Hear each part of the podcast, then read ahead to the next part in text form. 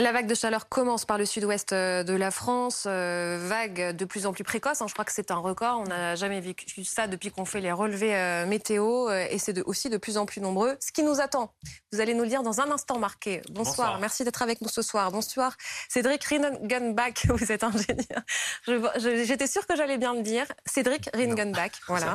ingénieur, créateur de la fresque du climat. Vous êtes l'ancien directeur du Shift Project. Merci d'être avec nous ce soir. Bonsoir Emma Aziza, hydrologue spécialiste de l'adaptation face au changement climatique, président du Centre de recherche Mayan.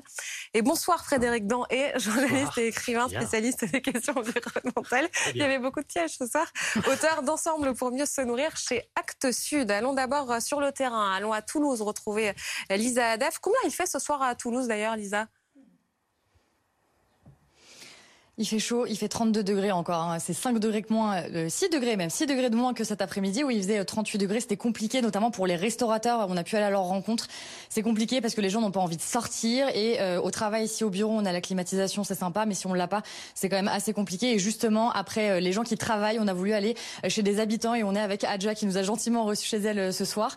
Est-ce que vous pouvez nous expliquer comment est-ce que vous faites là avec cette vague de chaleur pour supporter quand vous rentrez chez vous? On fait au mieux. On essaye de, rafraîchir un petit peu la maison, on ferme les volets toute la journée en fait, pour essayer vraiment euh, que la chaleur ne rentre pas. On a la chance d'avoir la clim, donc euh, dès qu'on rentre et que c'est l'heure d'aller dormir, on allume vraiment pour avoir une nuit fraîche, vraiment.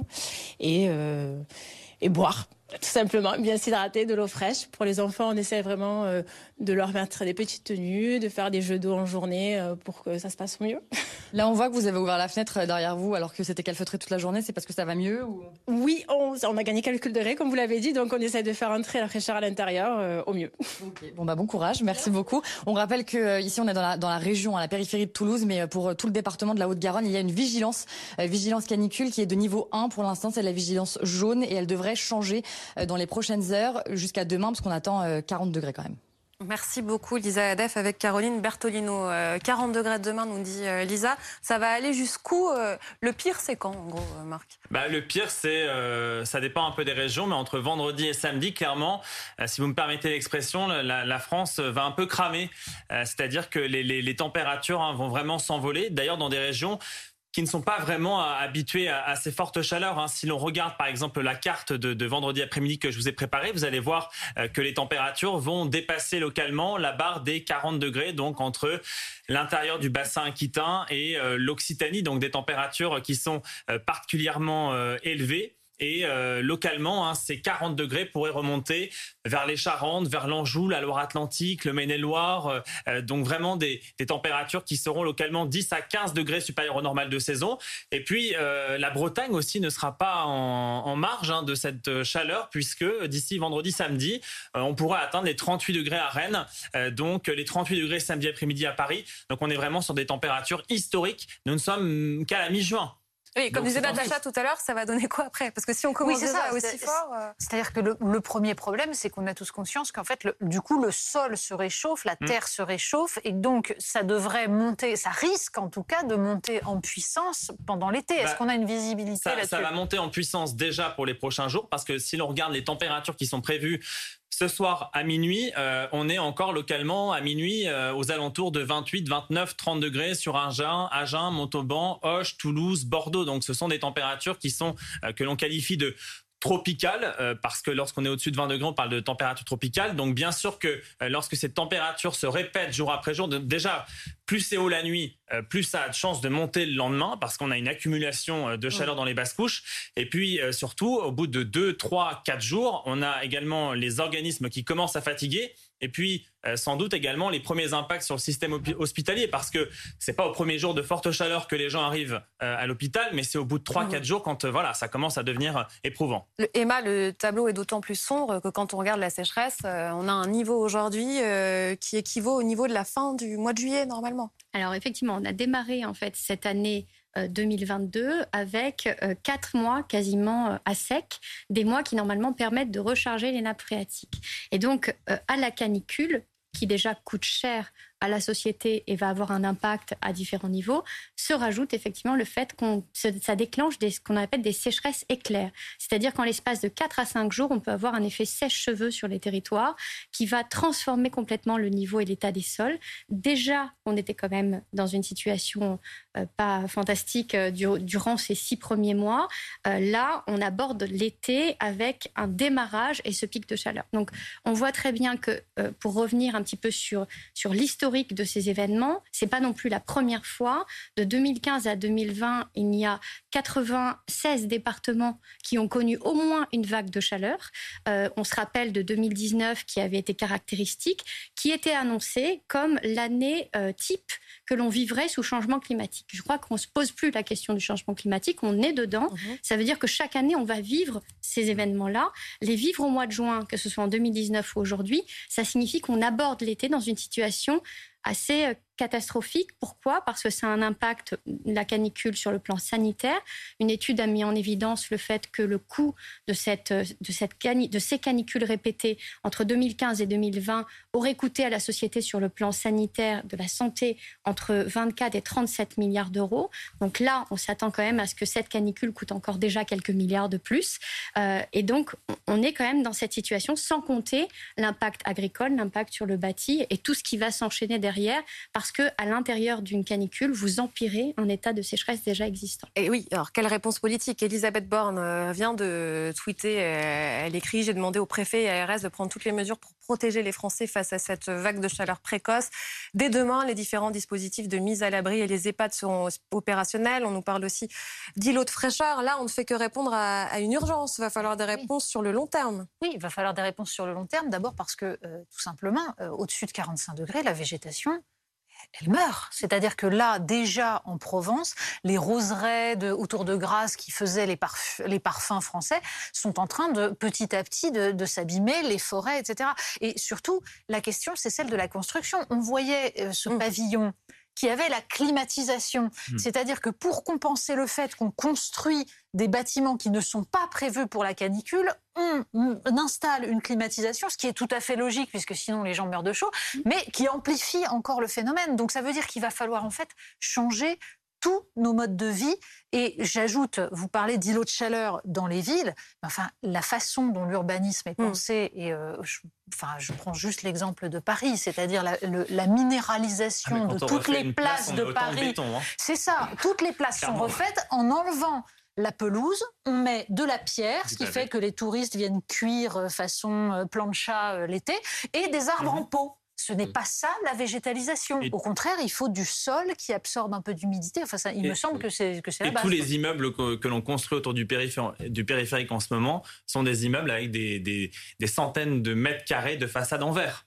Bien sûr. Donc, euh, clairement. et on continue à en faire, mais on est aussi les héritiers d'une civilisation minérale qui a chassé l'arbre, parce que l'arbre, c'est de la nature. La nature, c'est pas la culture.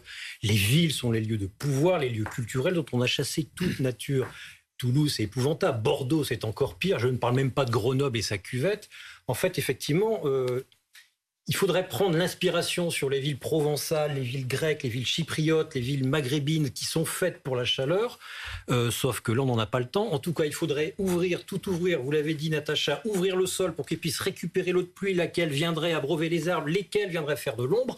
Certes, c'est ce que les villes sont en train de faire, mais elles se heurtent à un objectif contraire des politiques des politiques publiques qui est le zéro artificialisation nette qui va obliger les villes à construire, construire, construire pour ne pas avoir à utiliser les sols agricoles. On se retrouve, beaucoup de maires se retrouvent face à un hiatus. Qu'est-ce que je fais? À la fois, les agences de l'eau me subventionnent pour que j'ouvre la ville aux arbres, à la végétation, et en même temps, l'État euh, m'interdit euh, finalement de mettre de la végétation partout parce qu'il m'oblige à utiliser la moindre friche, la moindre dent creuse pour construire, mmh. construire, construire franchement, je ne voudrais pas être un élu face à, ces, euh, face à ces considérations, et en particulier à Toulouse, où il va faire de plus en plus chaud. Il n'y a pas un arbre à Toulouse, enfin, il n'y a pas beaucoup d'arbres. Et, justement, si on ne fait rien, que se passe-t-il C'est Emma, l'excellente Emma Aziza, qui dit que si on ne fait rien, la France, dans 10 ans, ressemblera à la Californie.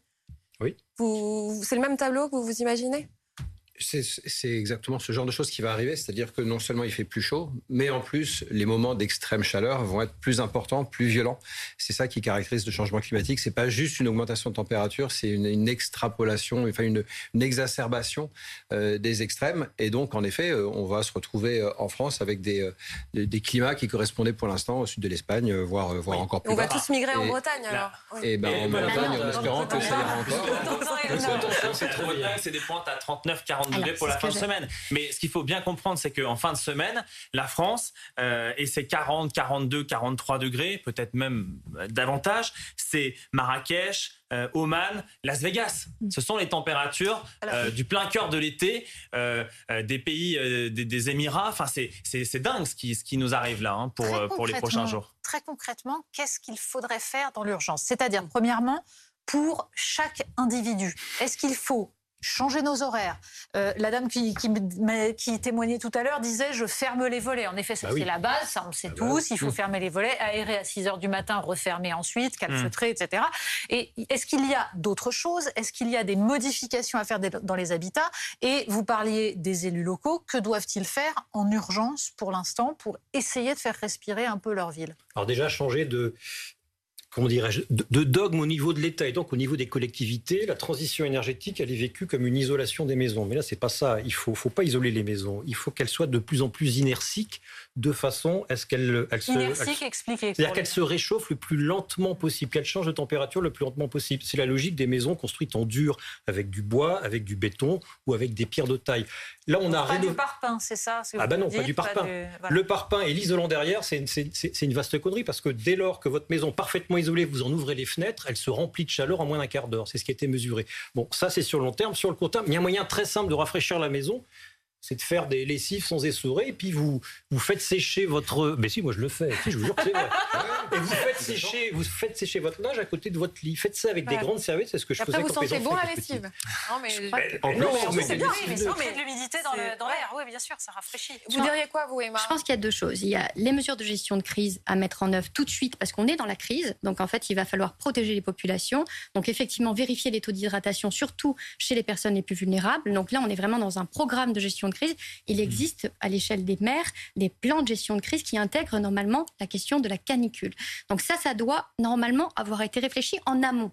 Si c'est réfléchi sur le moment, ça fonctionne toujours jamais moins bien, parce que, enfin, ça fonctionne moins parce que on n'a pas réfléchi à tout et donc euh, on ne pense pas. Par contre, ce qui est sûr, c'est que la crise de 2003 nous a montré à quel point, premièrement, les canicules sont les éléments naturels les plus meurtriers dans le monde. Et donc, ça l'a été particulièrement en France et en Europe. Mais par contre, ça nous a aussi montré qu'avec beaucoup de prévention, on était capable de restreindre et de limiter le nombre de victimes. Parce que vous disiez à 45 degrés, on a les végétaux qui meurent, mais on a aussi l'humain qui meurt. Et donc ça, c'est quelque chose qui est essentiel. Euh, il y a une hyperventilation qui ne se fait plus. On voit très bien le coût et l'entrée dans les hôpitaux et surtout les conséquences sur le long terme, sur les plans euh, cardiovasculaires. On voit très bien que, que ce soit d'ailleurs l'inondation ou la sécheresse, souvent on l'imagine en se disant on a des victimes et puis ensuite on est dans le post-crise, il se passe plus rien. Pas vrai. Derrière, ce sont, si vous avez une inondation, c'est une augmentation du taux de fausse couche, c'est une augmentation euh, du taux d'avortement spontané. Enfin, c'est vraiment très très grave sur le long terme, sur les populations de dépression, etc. Et souvent, on s'en rend pas compte. C'est pareil sur la question des canicules parce que l'organisme n'est pas capable de tenir. Ce que je voulais dire, c'est que euh, vous me disiez finalement, on va partir en Bretagne, tout va bien. Euh, c'est un pas peu le plan que tout le monde imagine. Le problème, c'est qu'actuellement, il faut comprendre une chose. Ce changement climatique, qu'est-ce qu'il nous raconte? Il nous raconte que l'hémisphère nord se réchauffe trois fois plus vite que le reste de la planète.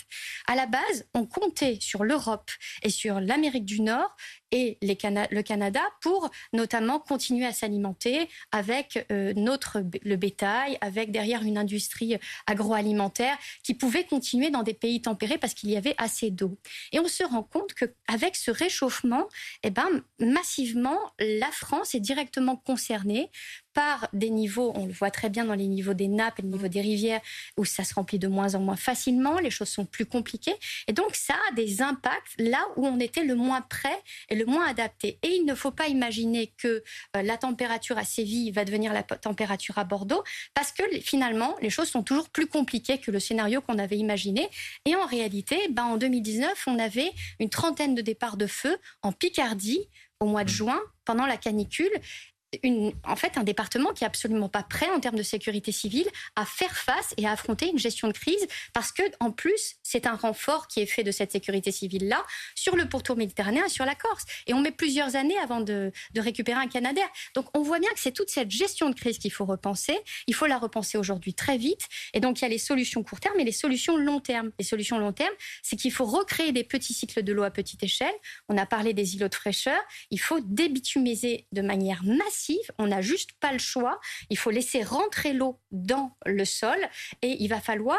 Euh, en fait, c'est pas une question de solution parce que les solutions, on les a toutes. C'est une question d'action. Donc là, ça veut dire que vous envoyez un message aux maires de Bordeaux, de Lyon, de Paris, etc., pour leur dire mais, mais massivement tout de suite. Et puis surtout, faites des économies d'eau parce que on va très rapidement arriver à un point zéro dans de nombreuses villes. Donc voilà, il y a beaucoup de choses à mettre en œuvre. et puis surtout, vous, parlez de l'urgence, mais là, je crois qu'il y a une urgence à penser le long terme. Euh, certes, il va falloir s'occuper là tout de suite de la crise, mais euh, les, solutions dont parle Emma, on les, elles sont en effet connues. Elles nécessitent du courage politique. Pourquoi? Parce que sur le coup, là, tout va mal, il faut répondre au court terme, etc. Et les solutions dont on parle, elles sont jamais très agréables. Elles vont souvent à l'encontre de, certains intérêts. Et donc, quand on va se dire, on va euh, là, on va euh, devoir enlever du béton, mettre des arbres à la place, il, peut y avoir des gens qui vont s'opposer à ça. Frédéric a expliqué les effets de bord des politiques euh, qu'on peut avoir pour par ailleurs protéger les, sols sur, d'autres terrains. Il faut éventuellement revoir même ces, politiques-là si on voit qu'elles ont des effets pervers et qu'on va pas dans le bon sens. Mais c'est vraiment des choses de long terme. Planter un arbre, il va être au début, il va pas être très grand, il va falloir attendre un certain temps pour que pour qu'il fasse qu'il fasse office de, de, vraiment de refroidisseur. Mais regardez, imaginez une, une place. Euh, bah, moi, je connais bien Bordeaux. Vous êtes à côté de, la place des Quinconces, vous avez des, arbres immenses. Vous passez là, il y, avait, il y a 5 à 10 degrés de moins que sur le milieu de la place des Quinconces. La place du Capitole, c'est une horreur. Il n'y a pas un arbre, vous, vous cramez au milieu. Donc euh, c'est c'est vraiment du bon sens. Euh, Frédéric a évoqué la solution au court terme de mettre une, lessive à sécher. Pourquoi? Parce que l'eau qui s'évapore absorbe énormément d'énergie. Mm. C'est juste quelques, quelques millimètres, quelques, quelques millilitres d'eau, quelques décilitres d'eau qui vont s'évaporer en absorbant énormément d'énergie pour nous rafraîchir. Et eh ben, les arbres, c'est ça. Les arbres sont des énormes machines à faire s'évaporer l'eau et pompent énormément d'énergie, donc rafraîchissent. Vous passez sous les arbres, donc seulement il y a de l'ombre, mais en plus, il y a cette, cette, cette absorption d'énergie par l'évapotranspiration. Donc c'est des, des machines incroyables, gratuites, qui marchent toutes seules pour rafraîchir. Pourquoi, pourquoi on. parce qu'on en vient parfois à des solutions incroyables sur l'eau. Où trouver l'eau euh, euh, Vous étiez interrogé dans un article de Libé de Coralie Chaube qui parlait des solutions non conventionnelles de, de l'ONU pour euh, trouver de l'eau potable. Dedans, il y a quoi? Il y a boire l'eau des icebergs tractés depuis l'Arctique. Il y a ensemencer les nuages. Et c'est ce que fait déjà la Chine. Euh, c'est ce que fait déjà depuis 20 ans en Chine. Hein. Donc on n'a pas le d'argent. Bon, c'est pas le monde de demain euh, chez nous. On ne va pas vers ben, ça. Quand là, vraisemblablement, en tous les cas, la géo-ingénierie, c'est ce vers quoi on a l'air de se tourner. ils essayent aussi de capter la rosée parce que effectivement, quand il y a une pluie, 65% de l'eau repart immédiatement en évaporation et évapotranspiration. Donc l'idée, c'est de capter ça, mais de le capter où, sur quelle surface, ce sont des vraies questions. Effectivement, il n'y a pas plus euh, essentiel, enfin plus intelligent qu'un arbre pour pouvoir faire ça, de, du talus, de, végétaliser massivement, parce que premièrement, on va changer l'albédo, c'est-à-dire on va changer la couleur du sol et donc l'impact du soleil sur le sol. Et on voit très bien que nos plaines viticoles euh, qui sont directement soumises au soleil du matin au soir, eh ben, ça demande un arrosage extrêmement important mmh. et qu'à un moment donné, ça fonctionne pas si vous rajoutez pas des bosquets, des bandes enherbées.